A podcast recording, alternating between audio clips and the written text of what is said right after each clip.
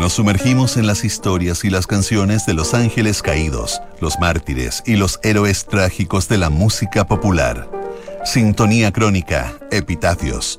Una memoria sónica de esos íconos que tras su partida se transformaron en leyenda. Con Bárbara Espejo y Rodrigo Santamaría. Auspicio de Servicios Funerarios María Ayuda. Duna. Sonidos de tu mundo. En el programa de hoy revisaremos la historia de Jerry García. Estás en sintonía crónica Epitafios en Duna. Jerry García fue un guitarrista virtuoso y un músico inspirado que funcionó como el rostro más visible de la banda de Grateful Dead. García vivió en carne propia los postulados del hipismo y la generación beat y asumió todos los costos físicos y personales de pasar buena parte de su vida en la carretera. En sintonía crónica Epitafios, Jerry García, una muerte agradecida.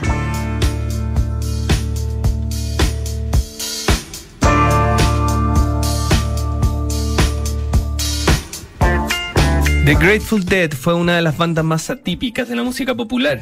La agrupación, que nació en los inicios del hipismo, funcionaba como una cooperativa y en la práctica sobrevivía de la comunión entre los músicos y su público, que los seguía en una verdadera peregrinación por las ciudades de Estados Unidos. A pesar de su vocación colectiva, The Grateful Dead tenía a Jerry García como su líder de facto. Guitarrista y compositor talentoso García se mostraba a sus fanáticos como una suerte de chamán psicodélico a cargo de improvisaciones eternas frente a la masa que acompañaba los rituales con drogas alucinógenas. La manada que lo seguía era tan variada que se componía desde pandilleros y vagabundos hasta connotados políticos de Washington.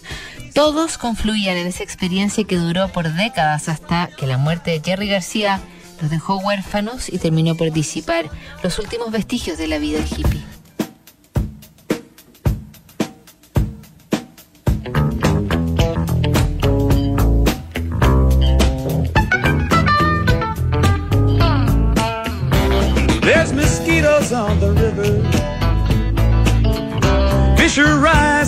Rising like birds. It's been hot for seven weeks now. Too hot to even speak now. Did you hear what I just heard? Say it might have been a fiddle. Or it could have been the wind. But there seems to be a beat now. I can feel it in my feet now. Listen here, it comes again.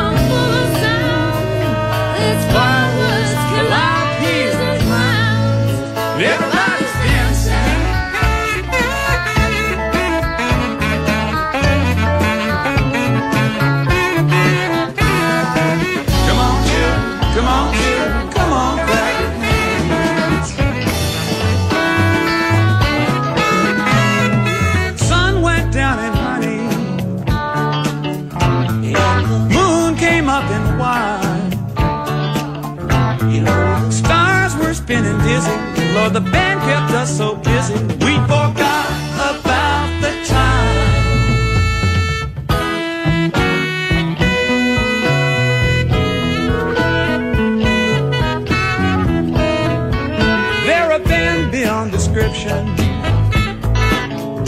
like Jehovah's favorite choir. People joining hand in hand while the music plays the band. Lord, they're setting us on fire. Crazy rooster crowing midnight. Balls of lightning roll along. Old men sing about their dreams.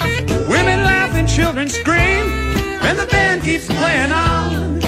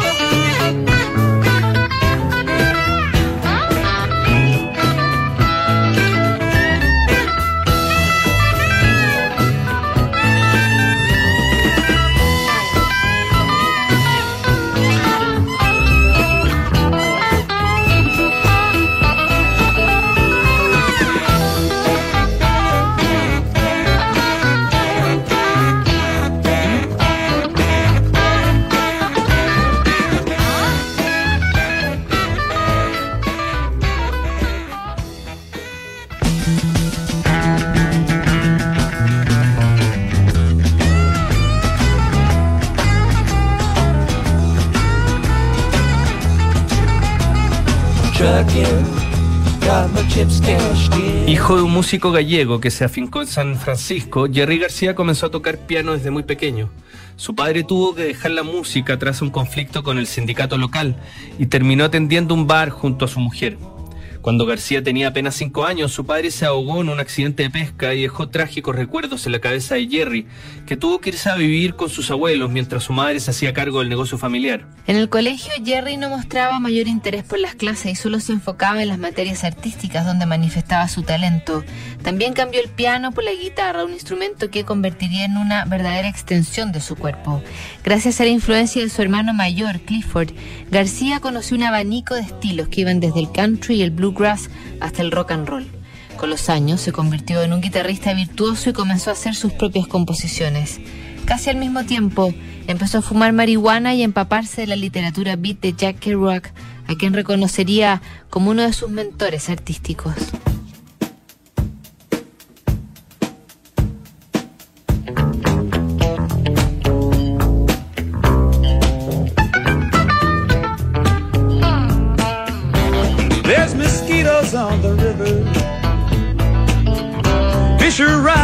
Up like birds. It's been hot for seven weeks now. Too hot to even speak now. Did you hear what I just heard? Say it might have been the fiddle. Or it could have been the wind. But there seems to be a beat now. I can feel it in my feet now. Listen here, it comes again.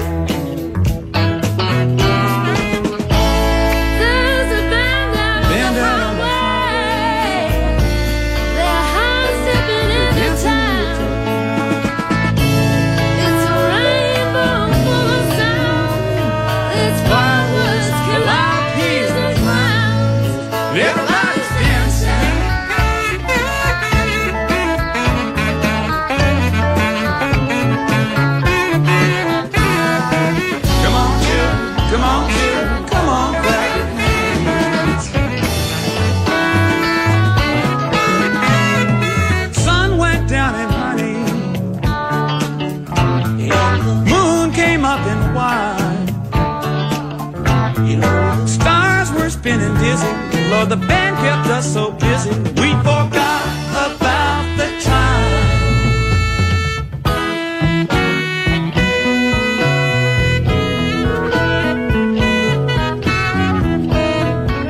They're a band beyond description.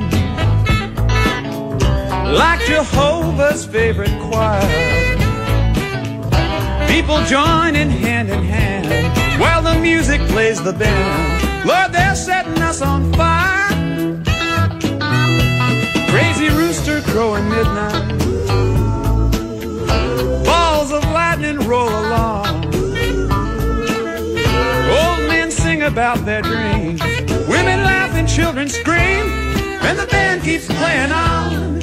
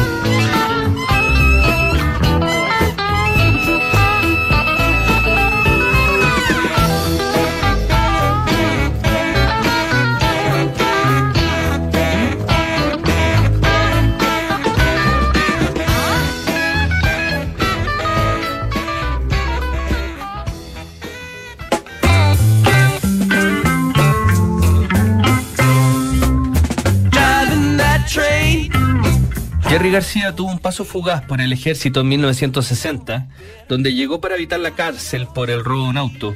Sus días militares fueron muy breves y pronto fue dado de baja por pésima disciplina y poco compromiso. Esa rebeldía, en todo caso, lo salvó de ir a Vietnam y lo incitó a seguir un camino artístico justo en el momento en que la costa oeste de Estados Unidos comenzaba a vivir los primeros días del hipismo. Viviendo en Palo Alto, muy cerca de la Universidad de Stanford, Jerry García hizo sus primeras armas tocando blues y formando bandas circunstanciales de poca duración. En cada una de esas agrupaciones, Jerry conoció músicos que se irían sumando a ese proyecto colectivo que con el tiempo sería The Grateful Dead. En San Francisco y en medio de la poesía beat y el LSD, nacería la banda más emblemática de ese periodo que coincidió con la contracultura estadounidense del amor libre, la liberación de la conciencia y el pacifismo ultranza.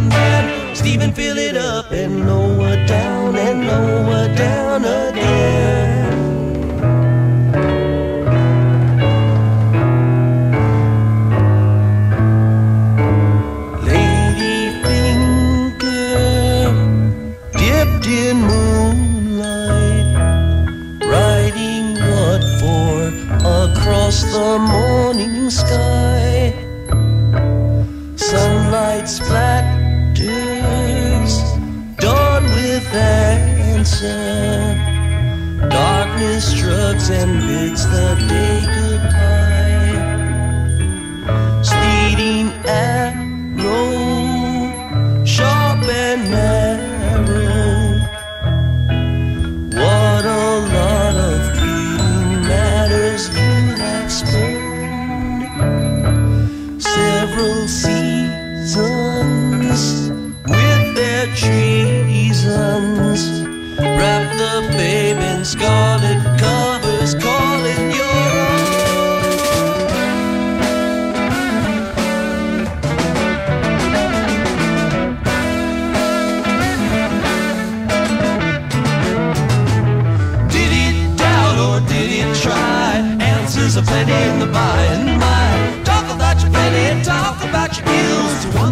gathers what another man spills.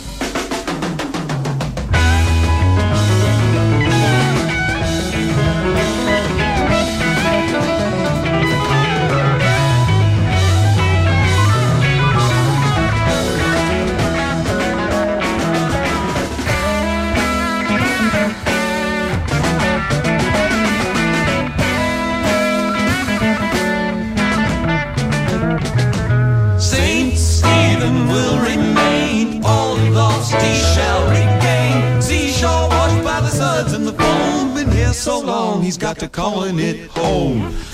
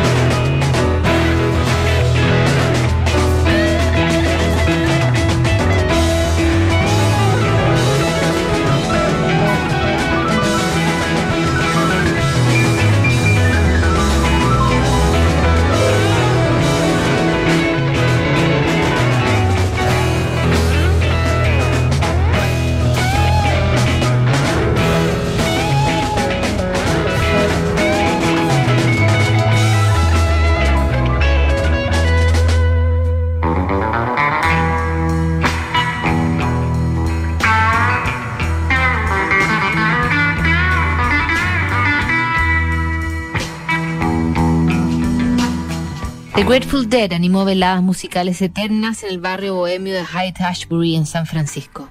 El grupo sentía aversión por las estructuras convencionales de la música pop y solía hacer largas improvisaciones frente a un público devoto.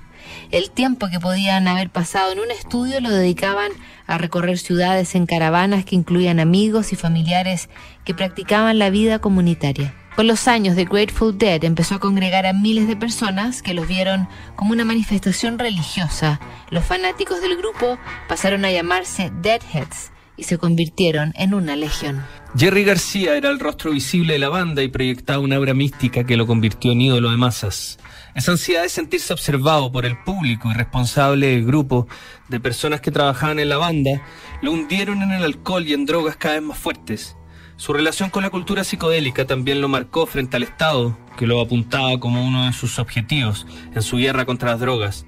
Aunque Jerry nunca fue a la cárcel, tuvo que conmutar varias penas por terapias que nunca lo rehabilitaron. Además, sus crecientes gastos en drogas lo obligaron a hacer conciertos solistas para financiar las adicciones que ya habían escalado a otro nivel cuando comenzó a inyectarse heroína.